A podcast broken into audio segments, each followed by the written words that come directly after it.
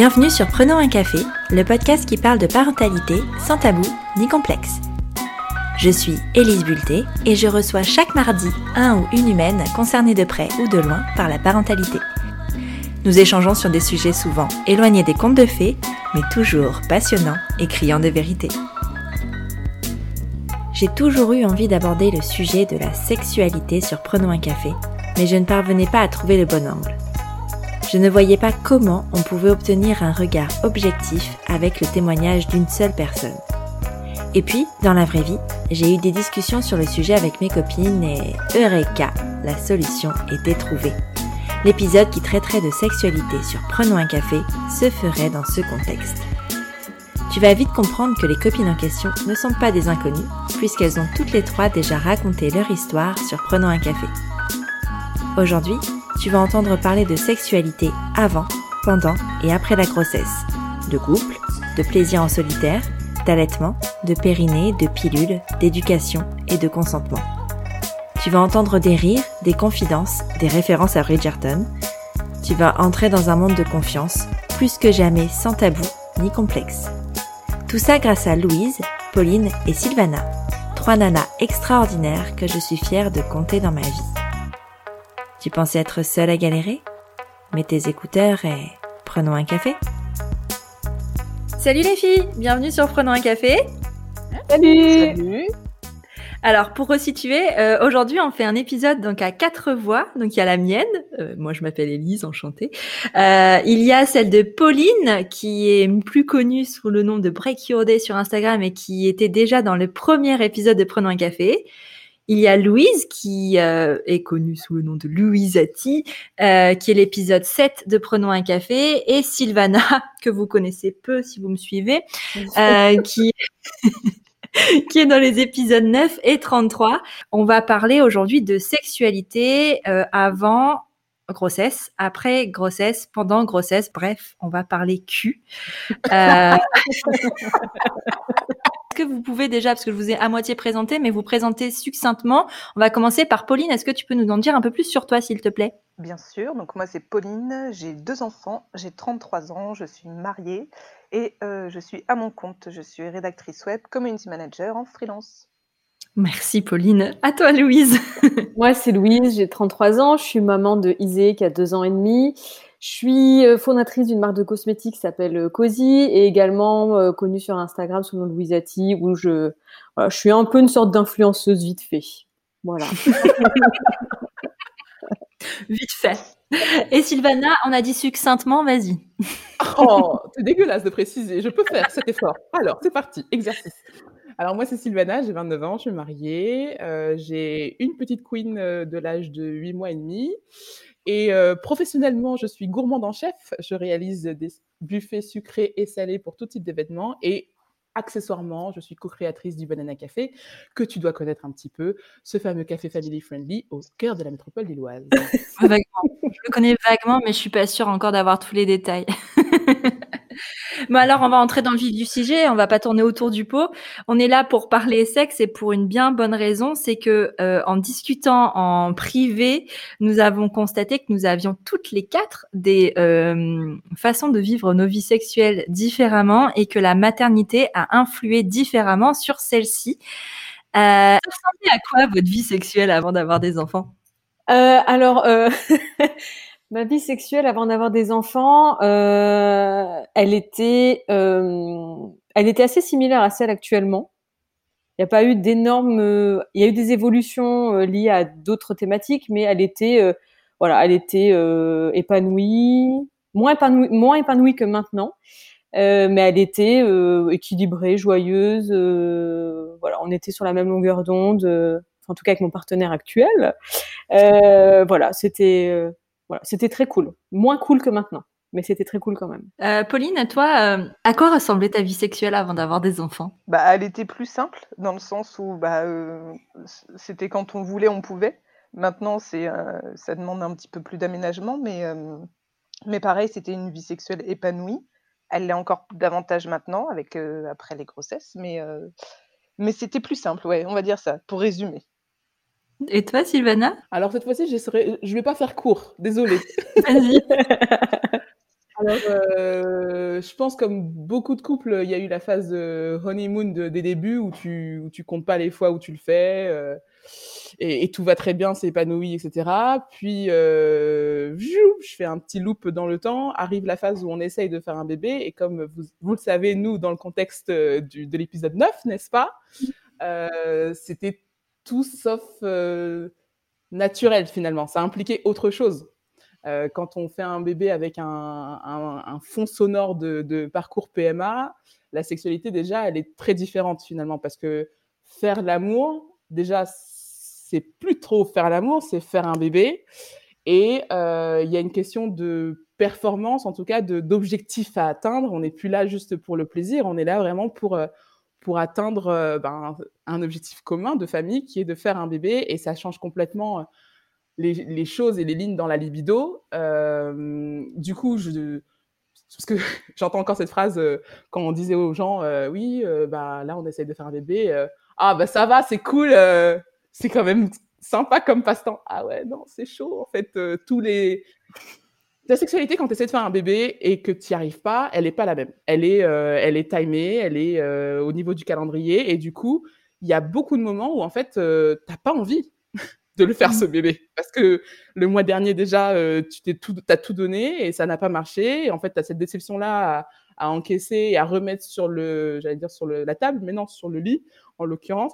Euh, du coup, ouais, c'est compliqué. Donc, euh, il y a eu une phase où, où ça a été, enfin, ouais, pas toujours évident, où, où, je le dis très honnêtement, il y a des fois où ça tombe très bien dans le cycle, le petit bâton dit que je suis en ovulation, et en fait, en face, il a juste pas envie ce qui ouais. est normal. il, il, a norm il, a le droit de ne pas avoir envie de, de, de copuler à ce moment-là. Sauf que toi, tu vois ton bâton en mode ovulation, tous les feux sont rouges, tu as pris ta température, tout va bien, et c'est maintenant. Tu le sais que c'est maintenant. Est-ce que tu le fais ou est-ce que tu le fais pas? Est-ce que tu... Tu vois, c'est censé être un moment intime de partage de tout ce qu'on sait, et, là, tu es dans cette euh, réflexion. Euh, ou alors pire encore, quand c'est toi qui as eu euh, les injections, et toi, t'as pas envie, en fait, ce soir-là. Est-ce que tu te forces Est-ce que tu te forces pas? Est-ce que tu, tu pars dans, dans je fais ce bébé dans ces conditions-là ou pas? Bref, toujours est-il que c'était pas toujours évident. Et d'ailleurs, le seul soir où je, sais pertinemment le soir où on a conçu Théa, je le sais, parce que c'est un soir où on avait très, très, très envie et qu'on n'a pas regardé les bâtons de population et qu'on n'a rien regardé. Ouais. Comme quoi. Mais tu vois, justement, c'est important que tu soulignes ce point-là parce que c'est un point que j'allais euh, aussi apporter. Parce que Pauline et Louise, vous, vous n'avez pas eu de difficultés particulières pour concevoir les enfants. Ouais. C'est ça non? Et justement, euh, moi, c'est vraiment le processus inverse de Sylvana. C'était de se dire, euh, juste après, imagine, là, on vient de faire un bébé. Et donc, ouais. du coup, c'était encore plus magique et, et, encore plus fort le truc parce qu'on se disait, ça se trouve, on est en train de, de fabriquer le, le fruit de notre amour. Et, euh, et, effectivement, j'ai pas connu ça et, euh, et, chapeau bas, quoi, parce que franchement, mmh. ça doit pas, c'est vraiment pas évident. Ouais, et bah tu vois, moi je suis un peu dans ce cas de figure là où moi clairement, euh, le moment où on a décidé de faire un bébé, c'est les moments où en fait ma libido elle était, elle était au max en fait, où euh, où tu avais ce petit côté un petit peu parce que tu vois chez moi ça a pris que trois mois donc forcément euh, t'as pas ce côté de pression de dire ben ça marche pas ou quoi et puis moi euh, je savais que ça marchait vu que j'étais déjà tombée enceinte dix ans auparavant, donc j'avais pas cette pression-là de me dire euh, euh, ouais, je suis pas, je sais pas si ça va marcher ou pas. Je savais que j'étais fertile, et du coup, ce petit côté de ouais, en fait, peut-être qu'on a réussi à faire, peut-être qu'on a fait un bébé et tout, tu te rends compte, c'était tellement fou. Et puis tu essayes de te souvenir, de dire, alors attends, parce que si ça a marché là, il faut que je me souvienne de la fois où ça a marché ou quoi. Évidemment, en fait, tu te souviens de la fois où ça a marché. Enfin, moi, je m'en souviens. Euh, mais, mais, mais d'ailleurs, la date qu'ils m'ont donnée, enfin que le gynéco m'avait donnée, c'était pas du tout cette date-là parce qu'on n'a pas fait l'amour cette date-là. Mais, euh, mais tu le sais, tu vois. Et c'est vrai que la démarche, elle est déjà bien différente. Mmh. Et est-ce que Sylvana, ça vous arrivait euh, de faire quand même, euh, d'avoir une, une, vie intime euh, hors, hors période d'ovulation? Ben un peu, parce qu'en fait, tu te reposes. non, mais c'est con. C'est une vraie réalité différente, en fait. C'est pendant deux semaines, tu donnes tout. Tu donnes tout, tu donnes. Et encore deux semaines, non, là, j'ai pris le calendrier très large. Pendant une semaine, tu donnes tout tu te forces quelque part parfois à, à dire bon ben voilà c'est mathématique euh, tu prends deux gamètes tac ensemble ça fait un bébé donc on va mettre autant de gamètes possible face à l'autre gamète et on va essayer de faire un bébé donc euh, tu vois, c'est l'esprit très cartésien là qui, qui, réagissait en disant, bah, plus on le fait, plus il y a de chances de tomber enceinte. Et c'était pas forcément fait dans les bonnes conditions.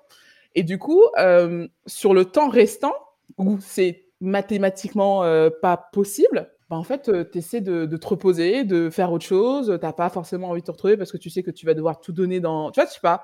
Et puis après, hormonalement, moi, je, je suis très euh, cyclique pour le coup. Tu vois, ma libido est bien autour de ma période d'ovulation. Donc, quelque part, il n'y avait pas l'envie non plus qui, qui naissait en dehors de ce, ce temps-là. Donc, non, on ne se retrouvait pas nécessairement sur l'intime en dehors de, de la fameuse période. Ouais. Et alors, un, jour, on a toutes fait pipi sur un bâton qui s'est avéré positif.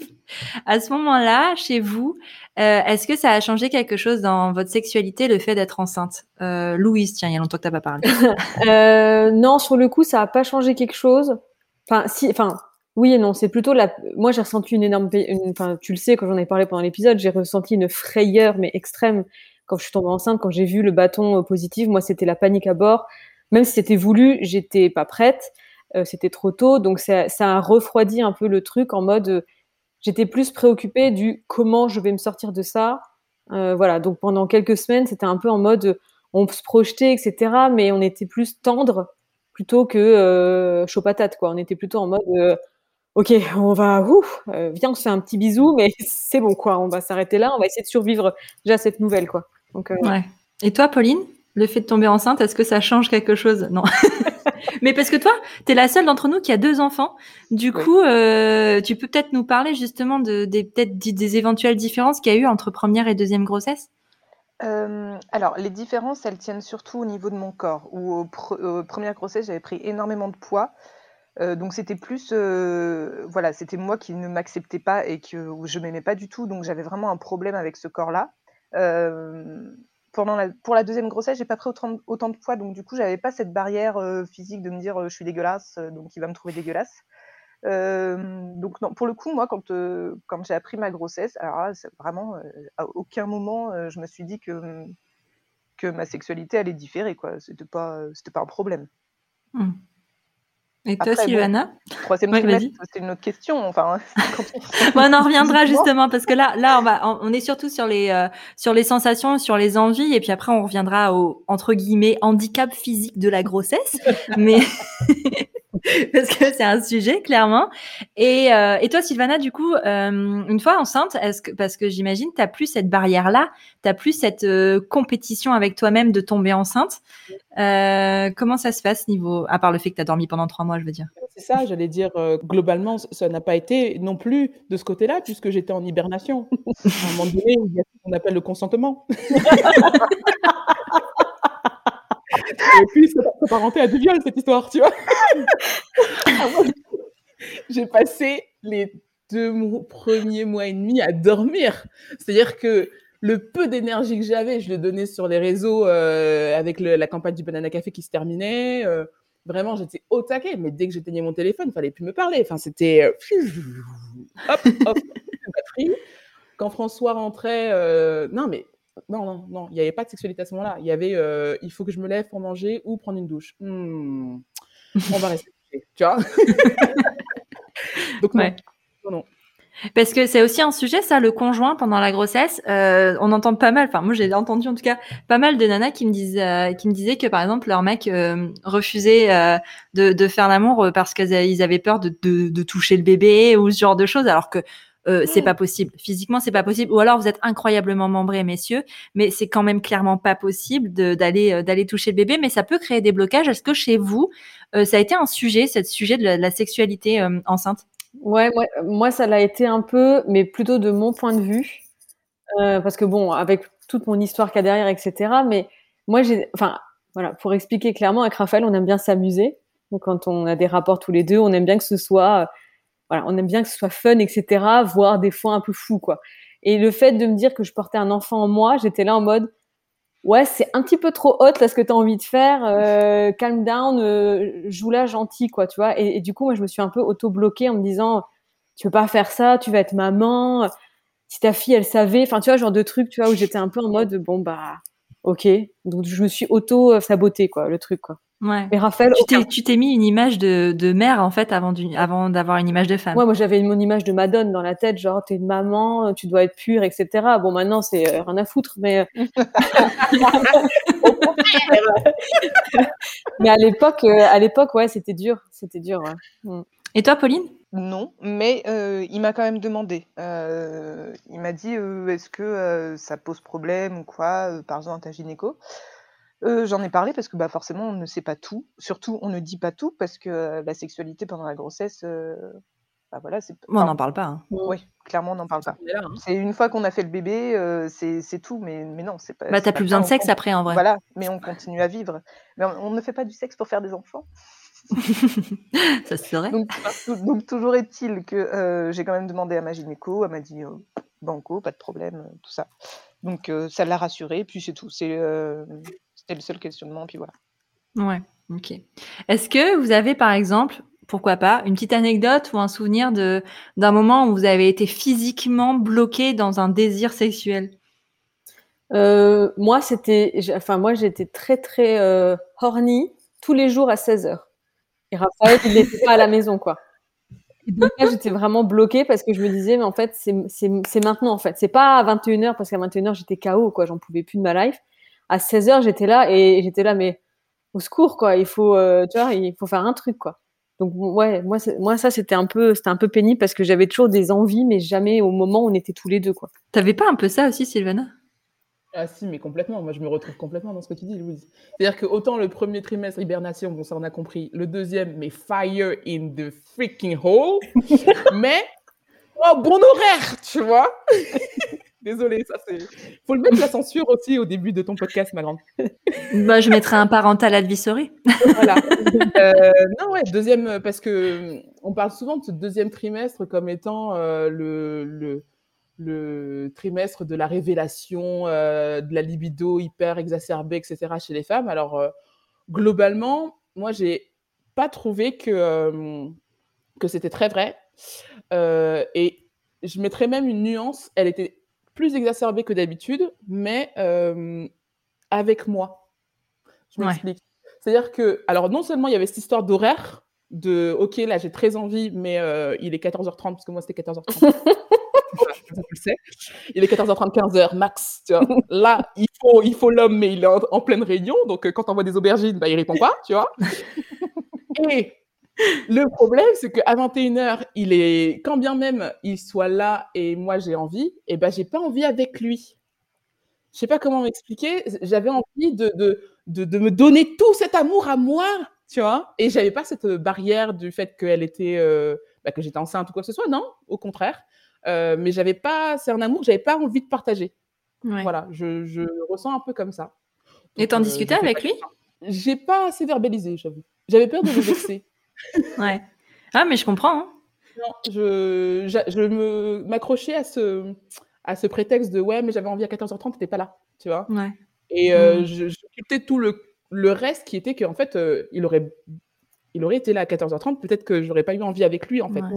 Ben moi j'avais des envies et ça c'est pour le coup euh, enceinte mais euh, genre troisième trimestre j'avais très très envie mais je me je me trouvais handicapée dans ce corps en fait je n'arrivais pas à trouver une position confortable. Après moi j'ai pris beaucoup de poids pendant ma grossesse j'ai pris 20 euh, kilos plus plus mais et, et en fait j'arrivais pas à trouver quelque chose de soit j'étais mal à l'aise soit ça me faisait mal enfin j'ai jamais j'arrivais pas à trouver une position confortable pour y arriver enfin pour être, enfin pas pour y arriver, c'est pas une performance, mais pour être euh, bien dans le truc.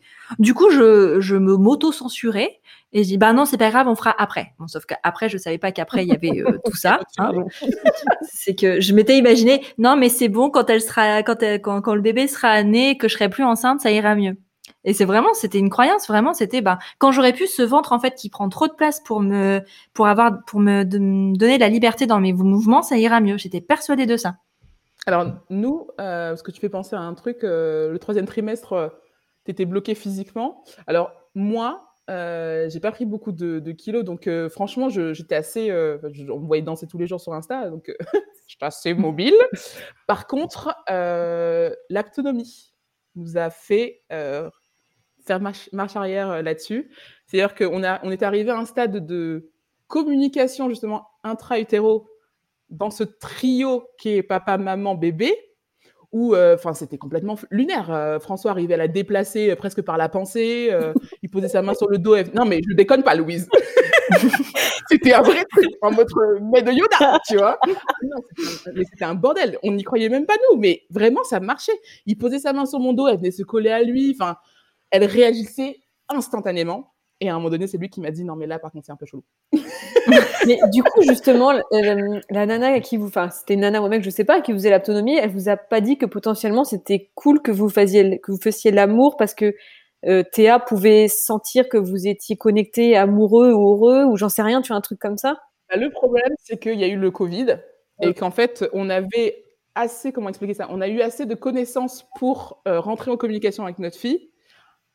Euh, avant le cinquième mois, je dirais. Après, il y a eu le confinement. Et du coup, toute cette période-là qu'on aurait pu euh, vraiment euh, euh, exprimer avec l'aptonome en rendez-vous, etc., a été complètement occultée. Et j'avoue qu'on est passé à autre chose. Voilà. Mais nous, on est resté avec ce. bah, en fait, non, là, on fait pas l'amour qu'à deux, quoi. Donc, c'est très, très, très bizarre. non plus au troisième trimestre. Oui, je suis en train de dire qu'on a quasiment pas fait l'amour euh, en neuf mois. Oh bah... bah... oui, mais en même temps, c'est la réalité de beaucoup de, de personnes en fait, et c'est pour ça, je, je, trouve ça intéressant de faire ce podcast avec des personnes qui vivent la sexualité différemment, parce qu'en fait, ça montre qu'il n'y a pas de règles, et ça c'est important. Qu'il y a des femmes qui font l'amour pendant neuf mois pendant leur grossesse, pendant qu'il y en a d'autres, enfin des femmes, des couples, euh, pendant qu'il y en a d'autres qui ne le font pas du tout, et c'est ok en fait. Il n'y a pas de, c'est pas une course à la performance, c'est c'est surtout une écoute de soi, une écoute de son couple, et, et d'être en harmonie avec soi-même. Moi, ça me dérange pas parce que je suis pas quelqu'un de de très euh, porté sur la sexualité en soi, j'en ai pas besoin pour euh, pour m'épanouir particulièrement. C'est cool, j'aime bien. Euh, quand ça, quand on quand on quand on se rencontre sexuellement, euh, j'aime bien.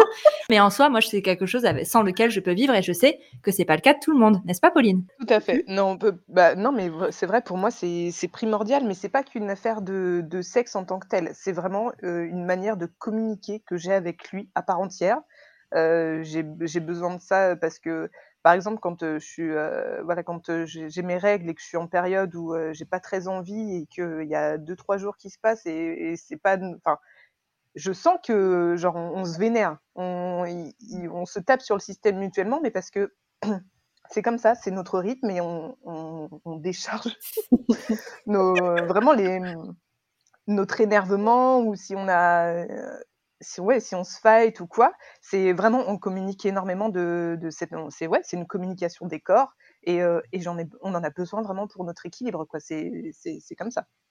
C'est vital. Mais c'est ça. Donc c'est vraiment une affaire de, de, couple et de, et de sensibilité par rapport à ça, et c'est et c'est ok.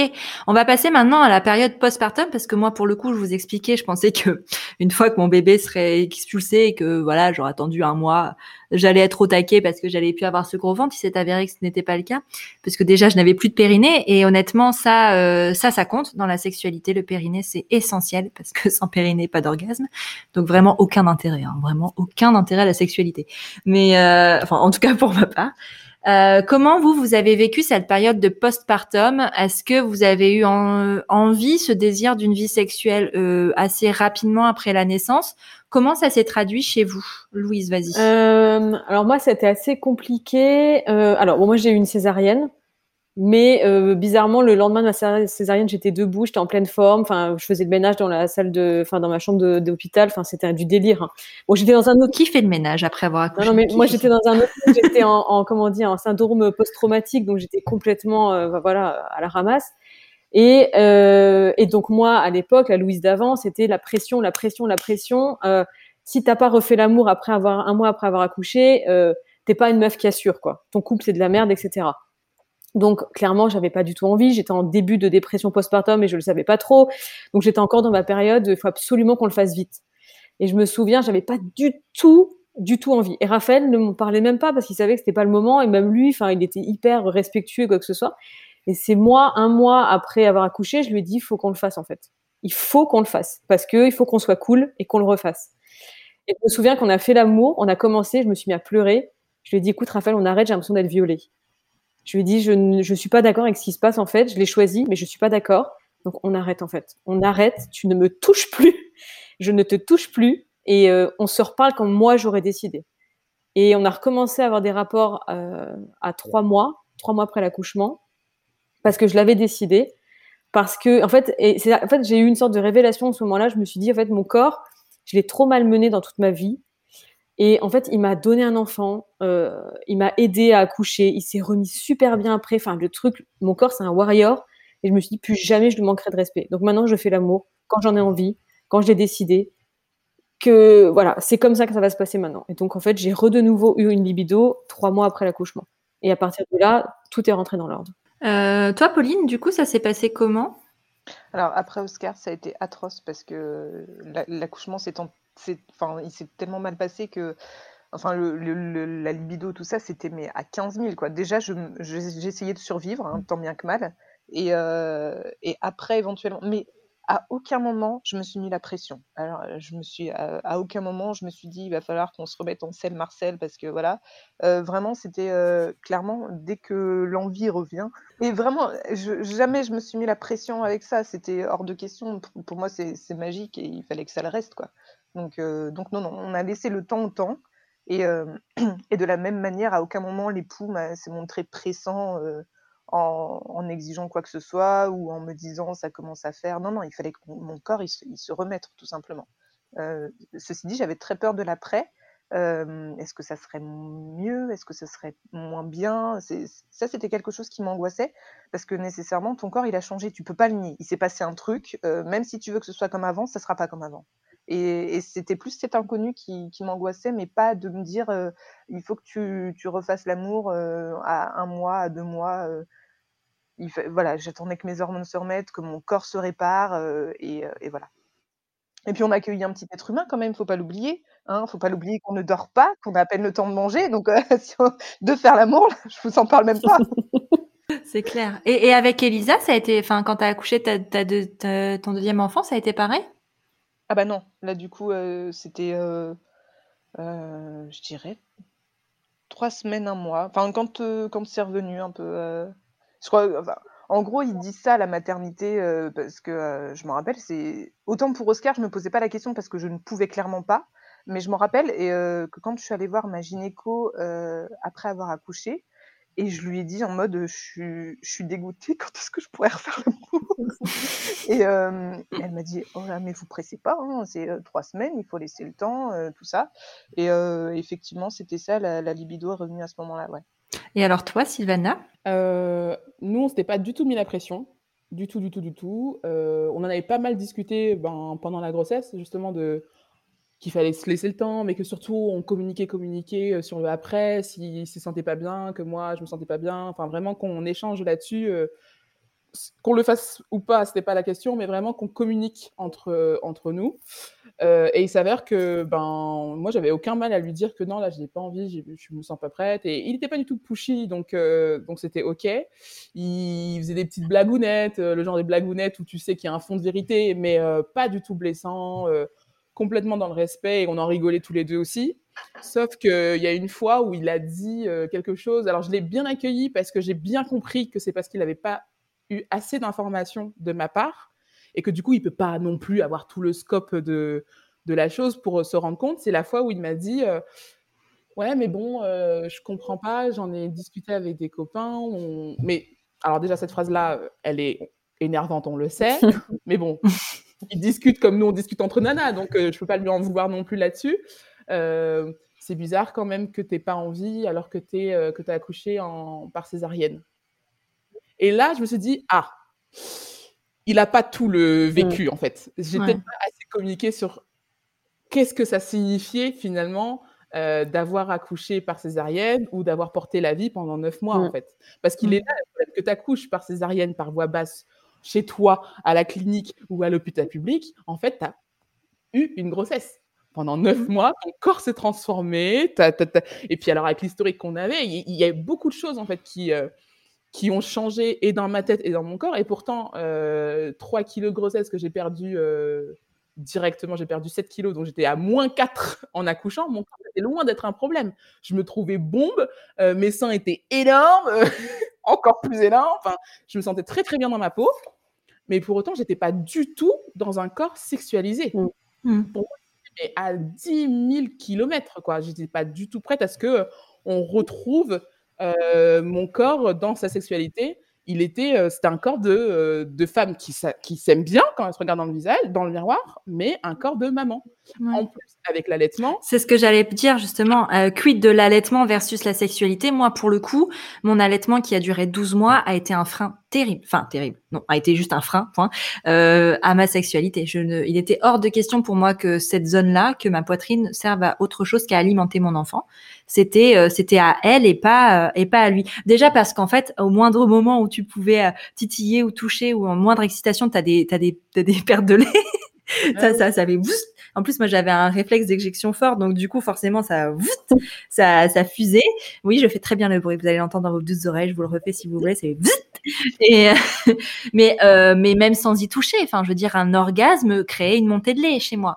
Et euh, et je sais pas euh, si vous avez allaité aussi, si vous avez vécu ça aussi, mais mais moi, pour moi, ça a été un gros frein parce que du coup, ben cette montée de lait me faisait automatiquement penser à ma fille et me ramenait me ramener à mon rôle de mère et pas et pas à la femme euh, en train de chevaucher son mec. Moi, l'allaitement, euh, au-delà de cette histoire de montée de lait, parce que c'est quelque chose sur, le, euh, sur lequel on a beaucoup discuté avec François, c'est est-ce que ça te dérange de voir du lait couler Parce que hyperlactation, moi, mon lait, surtout les premiers mois, le temps que ça se mette en place, ça coulait sans cesse, sans cesse, sans cesse, sans cesse, sans cesse, sans cesse. Donc forcément, à un moment donné, la nuit, quand tu te touches, bah, je savais qu'il allait avoir ce, fameux lait qui allait sortir de ma poitrine. Je voulais savoir si pour lui c'était un problème. Il n'en avait rien à foutre, c'était pas ça le souci. Le truc, c'est que au-delà de cette éjection de, lait, il y a aussi le juste le tactile, parce qu'il y a la poitrine, mais euh, ça va. Heureusement, on ne se résume pas qu'à nos seins. Moi, tout le reste de mon corps, j'avais eu comment dire, euh, ma dose de tactile était arrivée à rabord, si tu veux la dose d'ocytocine euh, me concernant était arrivée à rabord parce que toute la journée, j'ai mon bébé collé contre moi qui m'apporte tout cet amour-là, cette ocytocine-là. J'en avais plus besoin. Je ne sais pas comment vous expliquer. C'est-à-dire que j'étais arrivée à un stade où, en fait, au moment où je me pose dans mon lit pour euh, dormir, entre gros guillemets, euh, je ne peux pas gérer cet influx nerveux avec mon mari qui a envie, lui, de, rentrer dans, un, dans, une autre notion de tactile, en fait. Dès qu'il me touchait, j'étais en mode euh, crispé, un peu comme ce que tu euh, décris, euh, Louise, le non, mais je suis pas du tout d'accord avec ce qui est en train de se passer. Là, tu. Pourtant, ça vient du meilleur fond, mais je lui disais tout le temps, mais là, il y a trop d'influx nerveux, en fait. J'arrive plus à contrôler, j'arrive plus à gérer, c'est trop pour moi et je suis fatiguée de tout ce que mon corps a dû donner comme tactile dans la journée, je ne peux plus. ouais, il y avait aucun moment où tu retrouvais ton corps euh, rien que pour toi, euh, sans qu'il soit sollicité en fait. J'avais besoin de cette pause dans la journée et c'était malheureusement la nuit quand monsieur a envie de faire autre chose. Vous avez ressenti ça aussi, Pauline et Louise? Non. Euh, alors moi, contrairement à, à toi, Elise, c'est-à-dire que mes seins m'appartenaient, appartenaient à mon mari, et Elisa et Oscar étaient en location dessus, tu vois. Mais ça venait après. C'était ma poitrine, c'était euh, c'était la poitrine de l'époux et euh, et voilà. Et on en profitait bien. En plus, effectivement, j'avais des seins euh, énormes. C'était ah, c'était c'était sympa. Et toi, Louise, je sais que ton allaitement a été, euh, a été interrompu assez vite. Euh, est-ce que tu as eu aussi, euh, du coup, ce côté-là de, de, sexualisation ou non de, de cette poitrine? Oui et non, parce qu'en fait, moi, c'était surtout le fait que mon corps m'appartenait plus qui me dérangeait avec l'allaitement, d'être constamment sollicité. Moi, j'ai vraiment eu besoin, voilà, après mon accouchement, la césarienne, c'était tellement un, un traumatisme, tout ce qui m'est arrivé plus ma dépression, etc. J'avais juste envie de me retrouver, quoi. Et je suis sûre que si l'allaitement a foiré aussi, c'est aussi, je pense, une partie que j'avais vraiment volontairement voulu que ça foire parce que voilà, j'avais juste envie de retrouver mon corps. Donc, j'ai eu besoin pendant un temps de, voilà, l'allaitement c'est fini. Je voulais juste retrouver mon corps. Je voulais que mon corps m'appartienne. Je voulais pas qu'on me tripote. Je voulais juste revenir à, moi-même, quoi. Je voulais juste être, voilà, mmh. me retrouver moi. Mmh. Ouais. Il y a aussi la question du cododo qui peut être un frein. Euh, toi, tu l'as vécu, Sylvana, non? Nous, ça a été un, ça a été un frein pour moi. Alors là, on y va en toute, euh, de toute façon, c'est toute euh, transparence depuis le début, mais ça a été un frein pour moi. François ne voyait pas du tout le problème. Il dit mais attends, et il a raison. Je lui explique pourquoi. Enfin, il a raison, oui, parce que c'est ce qu'il pense dans tous les cas. Il a raison dans le sens où, dans beaucoup de cultures, euh, mathématiquement et logistiquement parlant, c'est pas possible de faire autrement et pour autant ils font des enfants. Tu vois ce que je veux dire? Ils sont Mm. en cododo et pour autant tu vois bien qu'il y a des nouveaux enfants dans la fratrie, c'est qu'ils les ont fait quelque part et, et à un moment donné ces enfants. Donc soit ils les ont fait dans le lit, soit ils les ont fait ailleurs, parce qu'on peut être créatif euh, quand on est euh, limité à son soi-disant euh, lit par euh, conjugal, là, le fameux lit conjugal qui m'énerve, cette expression là, comme quoi on est obligé que de faire l'amour dans le lit. Bon, il s'avère que nous, on aime faire l'amour sur notre lit, parce qu'il est à mémoire de forme et que ça peut être sympa. Mais tu n'es pas obligé, tu vois. Et, et quand bien même, euh, le cododo, ça va peut-être en choquer certains, n'empêche pas de faire l'amour à côté. Voilà. Et à l'inverse, euh, le lit n'est pas que conjugal en fait, et c'est ok de dormir avec ses enfants. À l'inverse aussi. Et Parce ça que c'est n'empêche vrai pas que du tout, du tout, du tout la libido de dormir avec ses enfants. Mm. Je peux vous dire que ces deux derniers mois, j'ai fait cododo, cododo, et que ça n'a jamais été aussi olé olé. Donc, euh... non, non, non, faut, faut enlever cette idée commune euh, qui est souvent inscrite et malheureusement euh, euh, transmise euh, par les, les belles mamans, euh, discrètement, insidieusement. Je trouve ça mais juste écœurant. La belle maman n'a rien à faire dans le lit conjugal. Les poteaux n'ont rien à faire dans le lit conjugal. Si lit conjugal il y a, d'ailleurs, ça peut être la table conjugale, le placard conjugal, le ce que tu veux, d'accord? Et, euh, et puis non, enfin, je veux dire, euh, ça, ça n'empêche, ça n'empêche rien. Est-ce que vous avez ressenti des différences au niveau euh, de votre vagin, au niveau de, de, la vulve et tout ça par rapport à l'avant Est-ce que ça a été quelque chose qui vous a dérangé dans On parle bien sûr dans un contexte de rapport sexuel avec pénétration. Est-ce que ou même sans parce que ça, enfin ça peut être aussi euh, différent à ce niveau-là. Est-ce que vous avez senti vous une différence qui vous a euh, interloqué? Moi, non, parce que j'ai une césarienne. Donc, euh, bah, je, je sais pas ce que c'est d'accoucher par voie basse, donc je sais pas s'il était censé avoir une différence, mais en tout cas, j'avais le un périnée tout aussi euh, solide qu'avant, j'avais un vagin euh, pareil qu'avant. Enfin voilà, au niveau de la vulvose, là, il y a rien qui a, il y a rien qui a changé. Ah si, moi c'était l'horreur. C'est euh, bah, c'est plus large et on le sent que, que euh, c'est plus. Enfin, que ça... En fait, on le sent que ça s'est élargi. hein. On peut bah, le temps que ça se remette et ça refasse ventouse, euh, il se passe un laps de temps et, euh, et vraiment c'est des sensations qu'on a. euh, J'adore les bruitages de ce podcast. Mais en vrai, ça met combien de temps pour vous qui avez toutes les Ah bah non, pas toi, Sylvana. Je pense qu'il n'y a pas de règle en Ouais, y a fait. pas de règle, euh, sachant qu'en plus euh, j'ai fait une, une grosse connerie et puis en plus j'ai fait deux grosses conneries. C'est que j'ai jamais fait de rééducation du périnée. Ouh, Euh, non, je déconne. Ouais, bah, je peux te dire que quand j'éternue, euh, je serre les fesses hein, parce que. Il a encore Euh, le temps de la faire, ouais. Hein. Ouais, oui, c'est ce qu'on m'a dit. Ouais, tu peux encore la faire. dit, Et euh, il va falloir que je me penche sur la question. Il faut juste aller hein, chez un médecin qui va te faire une ordonnance pour, euh, pour un, des 10 séances de kiné. Comme si tu te tordais la cheville, t'as 10 séances de rééduc, euh, bah, c'est pareil en fait. Moi aussi, j'ai vu une différence pour le coup. Et, c'est pour ça que je te disais qu'il n'y a pas de règle sur le timing. C'est que moi, ça a duré trois ans au moins minimum, la différence. Enfin, et encore aujourd'hui, parce que, parce que la- l'accouchement que j'ai vécu a fait que mon périnée a pris vraiment très très cher sur... euh, Enfin, il a pris cher en fait et il a été défaillant entre guillemets. Il a été très difficile à rééduquer. Et euh, mais pendant euh, encore même encore aujourd'hui, ça m'arrive parfois d'avoir des fuites urinaires parce que euh, parce que il y a une une faiblesse en fait euh, au niveau de mon périnée. Euh, ça se travaille. Il y a des exercices qui le font. Il y a des sondes qui sont vendues sur le marché qui sont très bien, qui sont médicales mais qui coûtent un bras certes, mais qui sont euh, très utiles. Il y a la possibilité de refaire une rééducation. Alors moi j'avais une ordonnance par ma sage-femme l'année dernière pour en faire une et puis au moment où j'ai voulu le faire, bon déjà j'ai procrastiné. Ça je vais être complètement transparente. Et après, il y a eu le confinement, donc du coup, je l'ai pas fait. Et, euh, et là, maintenant, je ressens plus le besoin parce que j'ai refait les exercices un petit peu et que ça va quand même mieux.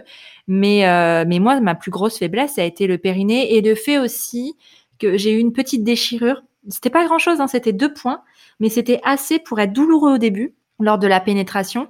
Et euh, du coup, euh, c'était assez raide en fait à ce niveau-là parce que c'était vraiment à l'entrée de mon vagin. Et, euh, et du coup, ça c'était pas agréable en fait au passage à ce moment-là. Donc moi, c'était vraiment les deux points qui ont été difficiles sur une sur la, reprise la reprise de la sexualité et notamment le périnée parce qu'en fait, vraiment le périnée s'il est tout tout relâché, enfin l'orgasme est vraiment très difficile à à atteindre en fait parce que ben c'est de la contraction musculaire quand même de tout ça. Il y a des terminaisons nerveuses et de la contraction musculaire et donc du coup quand euh, c'est c'est pas euh, c'est pas optimal bah du coup ça ma- ça marche pas comme ça et donc au bout d'un moment tu dis ben je sentais pas grand chose et il y a aussi ce côté un peu élargissement. Enfin, c'était pas très agréable pour moi le sexe avec pénétration. Moi, j'ai eu deux épisiotomies en plus. Et comment tu, enfin, tu l'as senti aussi ça? Enfin, ça a été un, eh ben, un frein? euh, Non, non, c'est, euh, c'était plus lui qui le sentait, euh, pas Ah moi. ouais? Mais euh, donc, euh, donc voilà, moi ça m'a pas dérangé du coup. Vous disiez quasiment toutes euh, que vous vous sentiez bien mieux dans votre sexualité aujourd'hui qu'avant avoir eu des enfants. Est-ce que vous sauriez Moi, je pense que c'est lié à plusieurs choses. Euh, déjà, le fait d'avoir gagné une confiance en moi lié au fait que mon corps était capable de, bah, de faire un enfant, quoi, déjà. Une sorte de respect, mais international pour lui, que plus jamais je lui ferai du mal. Et du coup, euh, il y a une sorte de, comment dire, de confiance en moi qui fait que je suis beaucoup plus, euh, ouais, j'étais pas non plus prude avant, mais je suis beaucoup plus libérée aujourd'hui euh, sur tout ça, encore plus. Et il y a aussi le fait que, ouais, il y a une sorte de pouvoir, un truc hyper powerful du genre, putain, c'est mon corps, maintenant j'en fais ce que je veux, je décide quand je veux faire l'amour et je me force pas, j'en ai rien à foutre, c'est moi qui décide. Et et il y a un truc aussi de, en fait, euh, si je fais l'amour, c'est pour avoir un orgasme et puis c'est tout. En fait, avant, j'étais beaucoup moins dans ce truc-là, j'étais dans le truc de, ouais, on partage un moment tous les deux, etc. Maintenant, je suis plus en mode, euh, en fait, si je le fais, c'est vraiment. Ouais, j'ai envie de kiffer ma life, quoi. J'ai vraiment envie de kiffer ce moment et j'ai vraiment envie de.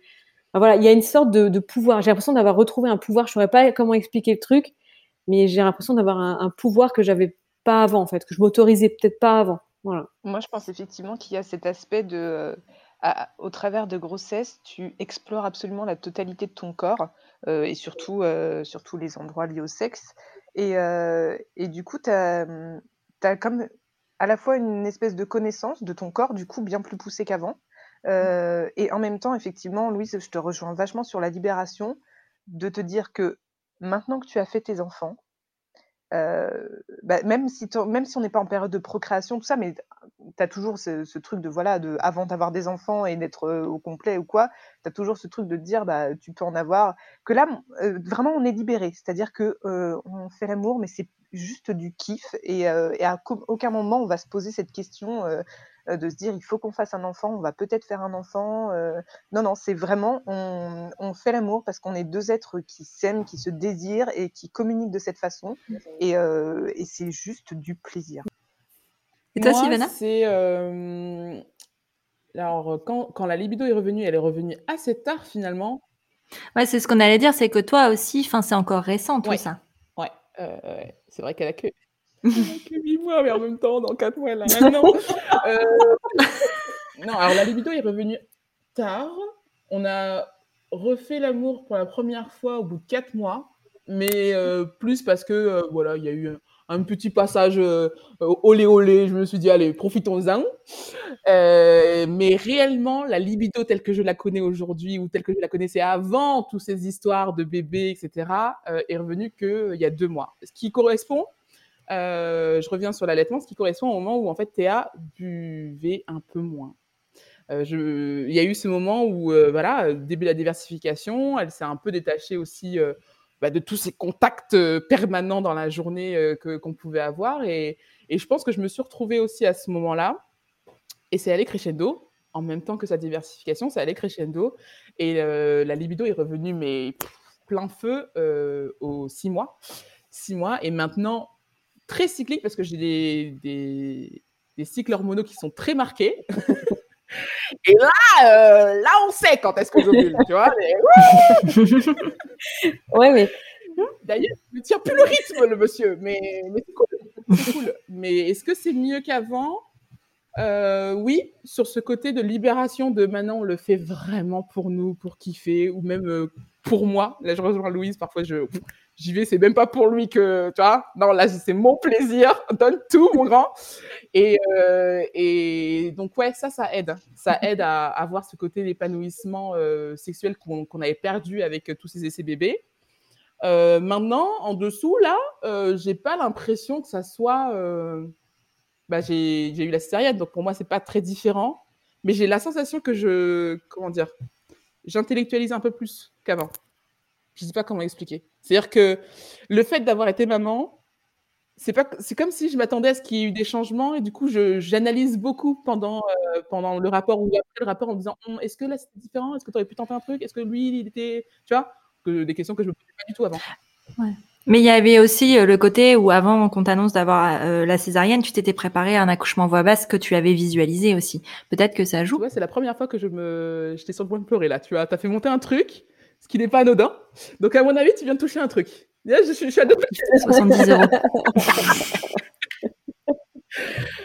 Merci Elise. Je vais travailler là-dessus. Pardon, c'était pas le but, mais bon, euh, pourquoi pas Il y a moyen. Il y a moyen. Tu viens de toucher un truc, mm. je pense que. Mm, ouais. Mais dans tous les cas, c'est pas c'est pas anodin même sous ces, ces sujets de sexualité où on en parle on, en parle peut-être un peu de façon euh, entre guillemets légère parce que parce qu'on se connaît déjà et parce qu'on a abordé ces sujets en long en large en travers et ça il faut pas le cacher aussi. Et euh, et il y a ça aussi. Et euh, moi j'avais une question à vous poser parce que c'est une question assez taboue. Euh, quid du, du sexe en solo? Parce qu'il y a ça aussi. Est-ce que vous avez eu les mêmes sensations, enfin ces mêmes difficultés entre guillemets, mais ce même timing euh, avec la sexualité, avec vous-même Est-ce que c'est quelque chose que vous faites? Enfin, moi, par exemple, en toute transparence, c'est quelque chose que je ne fais pas parce que je n'en ressens pas le besoin. Mais est-ce que vous, c'est quelque chose euh, qui vous a peut-être aidé à un moment à vous réapproprier votre corps ou, pas du je pense tout? que Moi, perso, les gens ont dû comprendre qu'en neuf mois, euh, je n'ai pas, je ne suis pas restée à rien faire. Et je me suis donné beaucoup d'amour. voilà, grosso modo. Non, parce qu'en fait, je trouve ça important parce qu'en fait, personne n'en parle jamais de ça. Et, euh, et, et, en fait, c'est ok de pas le faire et c'est ok de le faire si on en a envie. Et moi, j'ai envie vraiment de, de, de dire ça. C'est c'est c'est pas grave si on le fait pas parce que tu vois, quand on lit les magazines euh, euh féminins, genre Cosmo, les trucs comme ça, parfois t'as l'impression que c'est pas normal de pas avoir envie de le faire en solo. Alors quand toi, on te dit, t'as de la société ou tes injonctions, ton héritage familial qui te dit, euh, ben c'est mal de le faire en solo. Donc du coup, on est toujours un peu bousculé. C'est ok de faire de, de, le faire ou de pas le faire en fait. Et vous, est-ce que, enfin, ça a pu vous aider? Parce que ça peut être une piste aussi avec, euh, enfin, le fait de retrouver son corps. Surtout pendant la grossesse. Je rejoins Sylvana sur ça. Franchement, les fois où on a eu des rapports avec Raphaël se comptent sur les doigts des deux mains euh, pendant neuf mois. Euh, parce que parce que parce que voilà parce que c'était pas le délire quoi franchement c'était voilà bof par contre en solo c'était beaucoup plus facile parce que ouais c'est ça j'avais envie de me faire kiffer moi puis c'était jamais là. Puis ce que je disais, c'était pas la bonne heure, quoi. J'avais quand j'avais envie, c'était pas le bon moment. Et puis euh, et puis j'étais dans un tel état psychologique, euh, machin. Enfin, je me sentais moche, je me sentais dégueulasse, j'arrêtais pas de vomir. Enfin, j'avais même pas envie que lui il me voit dans ces états-là. J'avais pas envie d'être forcément nue devant lui. J'avais pas, enfin. Puis des positions que tu dois prendre quand tu es enceinte pour faire l'amour, c'est pas des positions qui m'intéressent. Enfin, la petite cuillère, c'est vraiment pas mon délire. Enfin, j'ai envie de le voir. Enfin, bref. Donc du coup, je préférais le faire moi-même pendant cette période-là. Et post-accouchement, bah, il y a eu une phase, euh, il y a une phase où plus du tout, je, je pratiquais plus du tout ce sexe en solo parce que parce que j'étais en dépression postpartum, parce que j'étais plus occupée par aller chez mon psy et travailler sur moi là-dessus, sur moi-même plutôt que de me toucher. Et puis euh, et puis après voilà, je suis sortie de tout ça et c'est revenu et aujourd'hui c'est très cool. Les deux sont très cool. Pauline. Euh, alors, moi, c'est très rare parce que. Euh... T'as pas le temps. Quand? Il y a un moment où voilà, hein mais euh, mais ça m'est arrivé, oui. Et, et là, c'était vraiment euh, euh, exactement, c'était pour me donner de l'amour à, à moi-même et c'était quelque chose de très égoïste et, mmh. et c'est très bien aussi. Bon, je ne sais pas si tu allais aborder le sujet ou pas, mais je pense que c'est très important. c'est le fait que moi j'ai trouvé ma sexualité une fois que j'ai arrêté la pilule. Mmh. Et je pense que quand tu es une jeune fille, on te le dit pas, on te dit pas que ta sexualité va être bridée, que tu vas être mise sous hormones et que tu vas découvrir ta libido quand tu auras arrêté la pilule. Parce que vraiment, quand tu prends la pilule, alors quand tu es très jeune, étant donné que voilà, quand tu es ado, tu as les hormones en ébullition, je pense que ça doit équilibrer un petit peu le truc. Mais une fois que tu as passé cette période hormonale et que tu prends juste la pilule, bah, tu es à plein en fait. Tu pas, pas cyclique et tu es tout le temps comme ça. Moi, une fois qu'on a décidé de, faire Oscar et que j'ai arrêté la pilule, ça a été une révélation, vraiment. C'est donc, et je pense qu'il faut le dire que qu'on a une libido qui, qui est cyclique, que c'est normal et surtout que que la libido sous, sous pilule, ça, ça, ne pas. Ah Moi, j'ai arrêté la pilule, j'ai arrêté tout ce qui est contraceptif hormonaux, c'était en 2010, donc c'était il y a, il y a déjà 12 ans presque, non, 11 ans, bref. Ouais, 11 ans. Et c'est vrai que je me souviens de mes rapports avant avec mes précédents copains où j'avais jamais envie, en fait. Je n'avais jamais envie de faire l'amour. Jamais. C'était toujours du forcing. Je me sentais forcée, etc. Et le jour où j'ai arrêté, il y a un jour, je me souviens, j'ai fait Oh, qu'est-ce qui se passe dans ma culotte? C'est quoi ce truc? Je ne connais pas. Je ne connais pas. Je fais quoi? Et en fait, c'est revenu hyper. Euh, et c'est exactement ce que tu dis, Pauline, c'est qu'il y a un cycle. Et, je sais que Sylvana est un peu comme moi là-dessus, c'est-à-dire que euh, moi, mes envies, c'est cyclique. C'est qu'il y a une semaine dans le mois, genre si Raphaël est dans la pièce à côté, je n'ai que des visions, mais hyper lubriques sur lui. Et le, reste du mois, il peut passer à côté de moi et je suis beaucoup moins intéressée par ce personnage. Mais euh, voilà, c'est hyper important. Tu as, raison de le préciser, Pauline, parce que quand j'étais jeune fille, on me disait pas ça, quoi. C'était genre, euh, c'était genre, on me disait souvent, c'est normal, t'es une fille, t'as moins envie qu'un garçon, nanana, nanana, ce genre de conneries, mais c'est pas vrai, en fait. Mais alors moi, la phrase que qu'on m'a répétée toute mon enfance, et mon enfance et ma jeunesse, c'est euh, l'homme oh propose, la femme dispose. C'est la pire phrase au monde, je crois. C'est horrible. Alors qu'en fait, la notion qu'on voulait m'inculquer, je pense que c'est une notion de consentement et avec le recul, oui, c'est ça qu'on voulait m'inculquer. Sauf qu'aussi, moi, on m'a appris en fait, en gros, que c'était pas à moi de d'aller vers euh, la personne euh, vers qui voilà c'est pas à moi de proposer c'est pas à moi de dire j'ai envie de faire l'amour c'est pas à moi de et, et c'est comme ça que j'ai été éduquée et je pense que c'est aussi pour ça qu'aujourd'hui j'ai ce rapport là à la sexualité que j'en ai pas spécialement besoin parce que ben voilà, j'ai été éduquée euh, de cette façon-là et que j'ai pas l'envie de m'en affranchir et que j'en ai pas. Voilà, il y a, y a plein de choses hein, qui rentrent en compte. Mais je pense que ça, c'est ce qu'on apprend en tant que en tant que qu'enfant ou en tant que jeune euh, cadeau. C'est ça, ça, ça a un gros impact en fait sur la sexualité en général. Et aussi, moi, ce qu'on m'a appris, c'est que de pas de pas commencer ma vie sexuelle sans contraception parce que parce qu'il y avait cette peur de, de tomber enceinte. Alors c'est drôle parce que je suis tombée enceinte sous contraception quand même. Hein, ça m'a pas empêché de tomber enceinte à 20 ans par accident. N'empêche que c'était ça pour moi. C'était ce côté j'ai pas le droit de proposer et en plus euh, faire l'amour, ça pouvait donner des bébés euh, automatiquement. Donc c'est pas le même rapport que quand tu as euh, cette éducation. Et je trouve aussi que même dans l'éducation de la société, une femme qui a des besoins, qui dit qu'elle a des besoins, qu'elle a des envies, c'est tellement mal vu, c'est tellement tabou. Encore il y a quelques mois, je parlais de ça avec un, homme dans mon entourage qui me disait non mais les femmes vous n'avez pas les mêmes envies que les hommes. Mais n'importe quoi, en fait, c'est exactement la même chose. C'est juste que pour vous, c'est euh, démocratisé, que vous ayez envie tout le temps et que vous en parliez tout le temps et que vous soyez là, euh, la, verge à l'air, etc. Mais euh, nous, non, non, nous, on doit être douce, on doit être câline. Et puis, euh, puis même dans les séries, je faisais le rapprochement la fois avec une série que je regardais, mais la femme, elle est toujours dans la délicatesse, elle est jamais dans le, elle est dans le don, dans l'ouverture des jambes, dans le truc de. Ouais. Sauf dans tu vois, dans la... les femmes sont censées recevoir. Tu vois, il y a un truc comme ça qui est hyper gênant.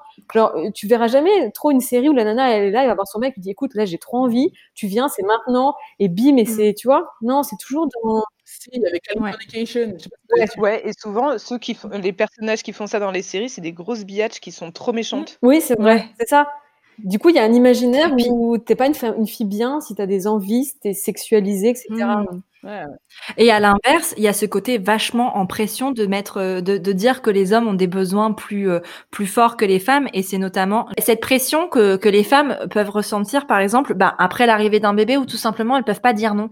Parce que c'est l'homme qui met la pression derrière en disant ouais ben quand même là ça fait ça fait un mois euh, que tu as accouché, c'est bon, comme ce côté ben ce que tu as pu la, la, discussion par exemple que François a pu avoir peut-être avec ses copains de bah peut-être que là c'est bon, enfin euh, et de pas se pencher vraiment sur les désirs. Et donc ça fait que beaucoup de femmes se mettent la pression sur ça, mm. sur ce retour entre guillemets à la sexualité, de parce qu'elles as ce devoir conjugal. Mais ça c'est une notion qui est inculquée depuis tellement longtemps, qui fait qui fait partie de de nos de ouais, de notre culture, ce truc-là de ben de ouais de, de devoir conjugal. Mais c'est un devoir conjugal de la femme vers l'homme.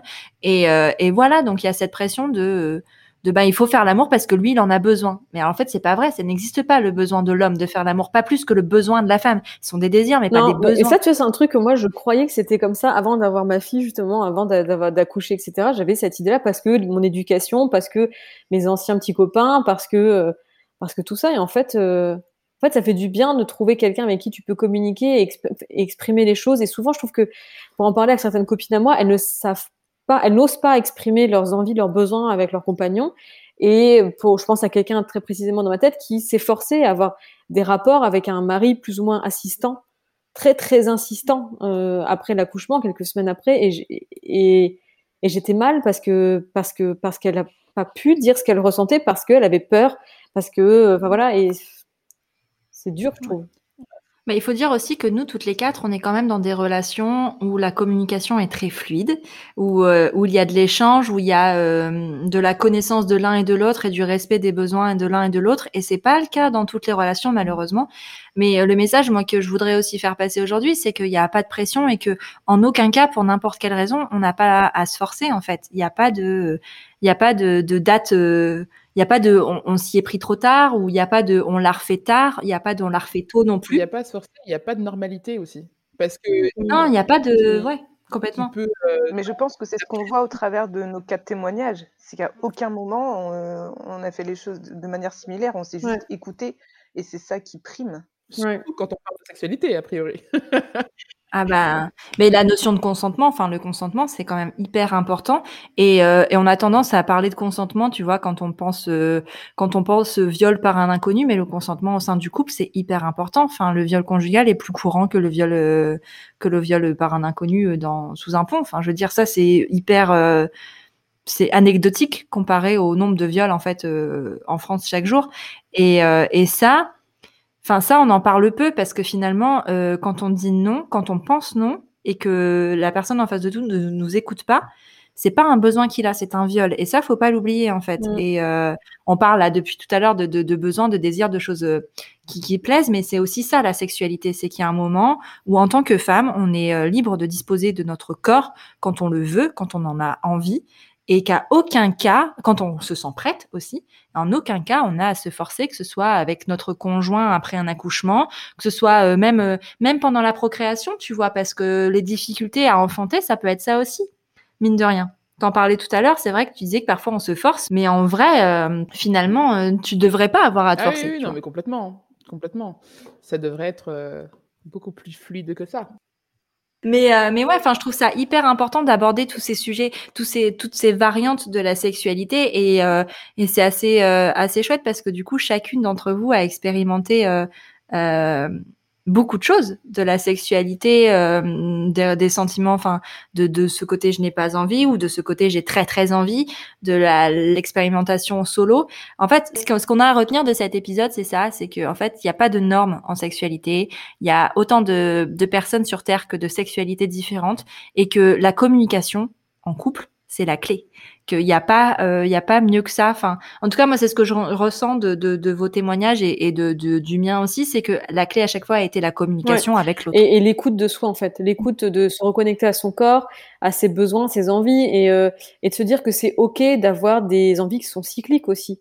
Surtout en tant que femme on sait qu'on est cyclique qu'on est lié bah voilà euh, je vais faire un peu ma sorcière, mais on, est, on est lié à la lune, etc., au cycle du corps, etc. Donc, c'est ok des fois d'avoir envie une certaine partie du mois et pas le mois suivant. Et puis, c'est ok d'avoir envie 14 fois par jour aussi. Et puis, c'est ok de pas avoir envie pendant six mois. Enfin, il n'y a pas de norme, en fait. Non, puis il y a aussi ce côté de, on parle de sexualité depuis tout à l'heure, et aussi de dire que c'est pas parce qu'il n'y a pas de sexualité dans un couple que le couple va mal. ouais, et ça, ça, c'est un truc sur lequel je, je, tiens absolument à rebondir parce que c'est quelque chose que moi, je me suis, c'est une question que je me suis posée parce que, ben, vous l'avez compris, euh, moi, la sexualité, c'est par, euh, moi, c'est par cycle, mais par année, en fait. Hein. moi, par il y a des années, c'est pompé up et il y a des années, c'est que dalle. Mais, euh, mais c'est lié à, à, à, la vie, en fait, tout simplement, pour vous dire. Alors, il a dit que j'avais le droit de le dire, donc je le dis. Euh, au début, quand on s'est rencontrés, nous, on avait un petit, un petit papier où on faisait des bâtons tellement on faisait l'amour, tu vois, pour, pour euh, pour compter le nombre de fois parce que ça nous amusait tellement on le faisait et c'était c'était euh, vraiment beaucoup. Et il y a une année ou ben l'année qui vient de passer où je crois qu'en fait déjà là en 2021 on a dû le faire plus de fois qu'en 2020 parce que parce que ça fait partie de la vie et que c'est ok et, et ça n'enlève pas l'amour en fait, ça n'enlève pas le couple, ça fait pas de nous euh, moins un couple qu'un couple qui fait l'amour souvent. Il n'y a pas de norme, c'est pas on doit le faire. Cosmo quand il dit qu'on doit faire l'amour deux fois par semaine pour être un couple sain, c'est pas vrai. Ça n'existe pas, ça. Et, euh, et on est aussi un, couple aussi valable quand on ne fait pas l'amour que quand on fait l'amour. Il y a aussi un côté qui doit être euh, qu'on retrouve beaucoup sur les réseaux sociaux, euh, de se comparer à, tu sais, de dire ah oui ma vie elle a l'air moins bien parce que qu'un tel parce que lui il a le dernier, je sais pas moi le dernier fauteuil à la mode, le dernier Cézanne, le dernier des machins, et en sexualité et dans le couple il y a aussi ce côté de attention, enfin ce que je veux, là où je veux en venir c'est attention à ne pas se comparer euh, en termes de sexualité par rapport à soi-disant la norme ou soi-disant à d'autres couples ou d'autres histoires que vous entendez autour de vous. Parce que si vous, vous vous sentez bien dans votre sexualité, il n'y a pas besoin d'aller chercher la bête en fait. Si ça vous va, ça vous va point. C'est pas euh, va, ouais, mais, oui, mais c'est moins bien, ou oui, mais on en fait moins, oui, mais on en fait plus. ça vous va vous, c'est une histoire intime. Il n'y a pas de comparaison, c'est pas justifié de comparer quoi que ce soit à ce niveau-là, qui plus est, euh, par rapport à d'autres. Et, et, à l'inverse, si ça va pas, c'est ok de, de se faire aider de se faire aider par un sexologue, un psy, etc., ou d'utiliser des choses qui font que ça facilite le travail. Il y a plein de jolis objets et de produits aujourd'hui qui existent. Il y a des trucs, on en a déjà parlé toutes les quatre, quoi, mais il y a des trucs qui facilitent euh, les choses et qui font que tout est beaucoup plus puissant, etc. Et, et c'est important de le dire qu'il n'y a pas de honte non plus à acheter des choses en sex shop, ou même si c'est pas en sex shop, lubrifiant, des objets, des trucs, des machins. On en parlait euh, toutes les quatre et avec la string, là, la string party. Grosse dédicace, les filles. Euh, la honte, par exemple, qu'on peut avoir d'utiliser un lubrifiant en tant que femme ou de demander à son partenaire d'utiliser un lubrifiant parce que, euh, pour X raisons, qu'on souffre de vaginisme non déclaré d'ailleurs, peut-être non identifié médicalement, ça aussi, c'est un truc. Tu peux ne pas avoir une sexualité épanouie depuis des années et te dire que c'est ton problème à toi, mais en fait, tu n'as jamais posé le problème auprès d'un médecin. Donc là, je rejoins Louise quand vous ressentez qu'il y a un truc qui ne va pas, en fait, allez consulter parce qu'il y a certainement quelqu'un pour vous aider. Et globalement, mmh toutes les aides euh, qui sont aujourd'hui sur le milieu de la sexualité en termes de, d'outils, que ce soit le lubrifiant, les euh, sextoys pour lui, pour elle, pour les deux et tout machin, ça s'utilise pour, euh, pour se retrouver et pour, pour aller plus loin, n'est-ce pas? Ouais. ouais, complètement. Et puis au-delà, enfin, sur le côté la, le sexologue, si euh, vraiment on sent qu'il y a un truc qui nous bloque et qu'on ne sait pas euh, d'où ça vient ni pourquoi et que ça nous rend malheureux, mais mais c'est comme les. Enfin, je veux enfin c'est un psychologue. De toute un, sexologue, c'est un, psychologue qui a une spécialité en sexologie. Mais euh, allez-y en fait. Et il n'y a pas de mal à ça. Il n'y a pas de tabou à ça. Ça peut être des consultations qu'on fait solo. Ça peut être des consultations qu'on fait en couple. Il n'y a pas de mal à aller voir quelqu'un. Euh, qui pourrait nous aider. En fait, il n'y a pas de mal à aller chercher de l'aide, au contraire, parce que c'est que du mieux qui, qui se passe derrière. Est, est assez grand et assez beau à la fin, donc euh, ça, ça vaut le coup de se donner les moyens. Hein?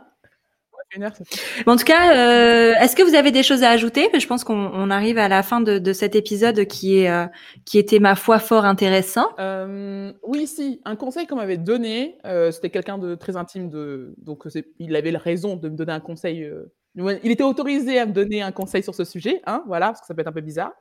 Euh, au tout début, vraiment postpartum immédiat, on m'avait conseillé, cette personne m'avait conseillé en fait de euh, plutôt que de, se poser des questions avec sexualité, euh, avec pénétration ou pas, de juste se retrouver en tant que partenaire, en tant que couple, dans son mmh. lit ou dans son, tu vois, un endroit cocooning nu pour, tu vois, se retrouver, se reconnecter sans qu'il y ait plus en fait. Et juste se dire, ok, tu vois, avoir ce petit moment de méditatif et de conscience. Bon, je, là, je fais la sorcière comme, euh, comme Louise, mais juste se poser en fait dans son lit avec son homme ou sa femme ou machin euh, et se dire, ok, là, on est bien, on se, on se retouche, on se recontacte, on se reconnecte avant de passer à toutes les étapes qu'on connaît de la résexualité euh, florissante.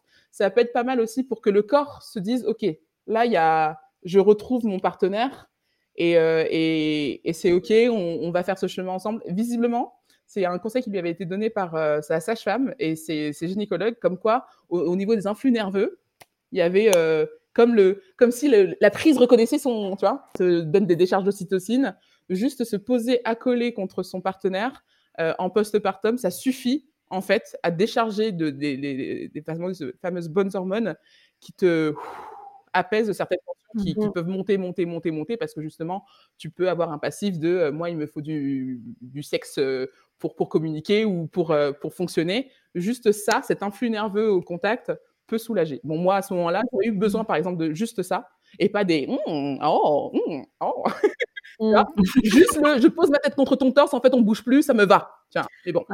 Mais ce côté câlin, enfin, tu sais, c'est comme les câlins même, enfin, que tu fais avec n'importe qui. À partir du moment où il y a un contact physique, ça te, ça te relâche, t'as as toute la pression qui part, et, euh, et c'est parfois, enfin, c'est suffisant. Euh, moi, je sais pas, ça me suffit. On moi, je voulais quand même préciser un truc, un truc qui est hyper important, je trouve, parce qu'il y a beaucoup de gens qui se mettent la pression aussi là-dessus, euh, sur la, sur le, la définition de l'acte sexuel. L'acte sexuel n'est pas toujours lié à une pénétration. Ça peut juste être se toucher, se faire des petits trucs, des machins. Et un point très important, mesdames, l'acte sexuel ne se termine pas quand monsieur a terminé. Ce n'est pas ça la fin. On décide de la fin ensemble. Monsieur n'est pas obligé de terminer à chaque fois. Ça peut juste être vous qui terminez ou personne ne termine, où il n'y a pas d'orgasme. C'est pas la, la fin du monde. L'acte sexuel, c'est ce qu'on décide d'en faire ensemble. Il n'y a pas de, voilà. Et pour rejoindre ce que tu dis, euh, le, mot préliminaire devrait être interdit en fait, parce que les préliminaires, ce sont déjà des actes sexuels en fait. On fait déjà l'amour quand on fait des préliminaires. C'est déjà, et même si ça s'arrête à ce qu'on appelle communément les préliminaires, et eh ben c'est aussi faire l'amour, parce que faire l'amour, ça englobe euh, un plaisir en fait, un plaisir, peu importe, enfin, euh, peu importe la façon dont on le prend ce plaisir en fait, parce qu'il n'y a pas de normes et qu'on a toutes, des, toutes et tous des façons différentes de le prendre ce plaisir. Mm. Et je remarque quand même un truc euh, entre nous quatre, il n'y en a aucune de nous quatre qui a eu ce côté chaudasse de la grossesse. Ah non non non, never. On en connaît, on en connaît dans notre groupe de copines qui ont été mais hot fever pendant la grossesse où elles le faisaient 50 fois par jour. On n'a aucune de nous quatre qui a eu ça euh, pendant les neuf mois. Je trouve ça ouf. Mais parce qu'en fait, c'est une différence hormonale aussi. Parce que, et il y a ça aussi qui joue, c'est qu'au niveau des hormones, c'est d'ailleurs pour ça qu'on est cyclique, parce qu'il y a les hormones qui sont quand même vachement en jeu dans cette idée, dans cette histoire de sexualité, et qu'on n'est pas toutes égales par rapport aux hormones de la grossesse. Ouais, c'est vrai. Tout simplement. Et on n'est pas toutes égales non plus dans la façon de vivre la grossesse. Parce que euh, quand tu vis une grossesse euh, hyper compliquée, euh, t'as peut-être pas envie de pump up. Enfin, je veux dire, quand tu vomis pendant neuf mois, t'as pas envie. Enfin, ta tête est pas non plus à la à la sexualité. Et quand t'es au taquet on, fire avec ton corps, ben là, t'as peut-être plus tendance à, à avoir envie aussi. Enfin, ça dépend de. Mais comme hors hors grossesse et hors postpartum aussi d'ailleurs. Mm. Ça veut ça veut rien dire. Ça veut rien dire. En tout cas, merci les filles. C'était vraiment trop chouette. J'espère que ça vous a plu. J'espère que ça plaira aussi. Euh, bah pour vous retrouver, c'est simple. Hein. Pauline, c'est sur Break Your Day. Louis, c'est sur Louisati. Sylvana, c'est sur Japan Banana. Et moi, je vous retrouve sur la String Party, les filles. Euh, la string... les gens vont pas comprendre. sur la String Party. Vous ne voulez pas savoir. c'est une secte. Non, vraiment. On a monté une secte lilloise. Euh... Et euh, bah, merci d'avoir accepté en tout cas cette idée un peu folle de faire cet épisode sur la sexualité. C'est euh, important de faire cet épisode. Euh, en tout cas, moi j'avais très très envie de faire cet épisode. Je suis très contente de l'avoir fait avec vous les filles parce que je trouve, on fait partie de ces mamans, toi, Élise et moi par exemple qui se sont énormément renseignées avant, pendant et après la grossesse sur la parentalité et tous ces sujets-là. jamais, mais jamais, jamais, jamais, je n'ai entendu parler de sexualité en tant que parent et c'est un vrai sujet. C'est un vrai sujet parce que quand tu es dedans, comme tous les autres sujets autour de la parentalité, quand tu es dedans et que tu as la sensation de faire des trucs de travers, tu as l'impression d'être un monstre ou euh, que ça va pas et que c'est la fin du monde et qu'en fait euh, ma vie c'est de la merde et c'est à cause de ce bébé. Tu vois, tu peux aller très très loin en fait dans la psycho alors qu'en fait, euh, juste l'entendre une fois que non, c'est OK d'être qui tu es en fait, sans, sans comparaison, sans d'évaluation de ce que tu es, tout va bien tout va bien parce que tout le monde est mmh. différent et c'est parfait. Bah, merci en tout cas les filles pour cette conversation, c'était vraiment top. Je pense que ça va aider, euh, en tout cas j'espère que ça va aider pas mal de pas mal de monde. En tout cas, on aura passé un bon moment, ça c'est sûr. Euh, voilà, si un petit mot de la fin? je vous kiffer, putain. c'est pas mal, non? Parfait. C'est très bien. C'est parfait. J'aurais pas dit mieux. Et eh ben voilà. Merci les filles et puis à bientôt. Ciao. Merci encore à Louise, Pauline et Sylvana pour leur confiance et leur confidence. Et merci à toi d'être entré dans notre bulle pendant cette heure. Si tu es arrivé jusqu'ici, c'est que l'épisode t'a plu ou au moins intéressé. Si c'est le cas, n'oublie pas de lui mettre 5 étoiles sur Apple Podcast ou iTunes. C'est une aide précieuse pour la mise en avant du podcast. Tu peux aussi soutenir Prenons un café sur Tipeee. J'ai très envie d'emmener le podcast encore plus loin, mais pour ça, j'ai besoin de toi. Alors si le cœur t'en dit, tu peux entrer dans l'aventure avec quelques euros. En échange, de nombreuses contreparties trop sympas t'attendent. Un merci tout spécial à Justine, Cécile et Nadia qui soutiennent Prenons un café ce mois-ci. Pour faire comme elles, rendez-vous sur la page Tipeee de Prenons un café. Tu es sur Prenons un café, le podcast qui parle des sujets de parentalité en toute transparence, sans tabou ni complexe. Je te retrouve mardi prochain pour un nouvel épisode et d'ici là, prends bien soin de toi Autour d'un café, bien sûr.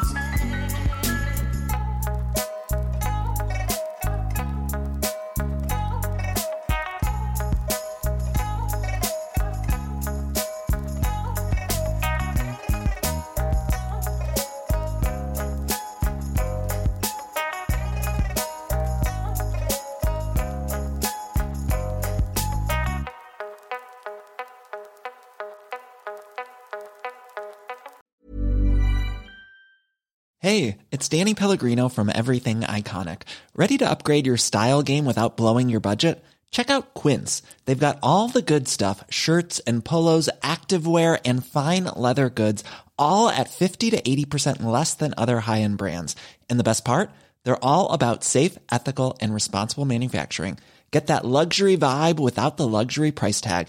Hit up quince.com slash upgrade for free shipping and 365 day returns on your next order. That's quince.com slash upgrade.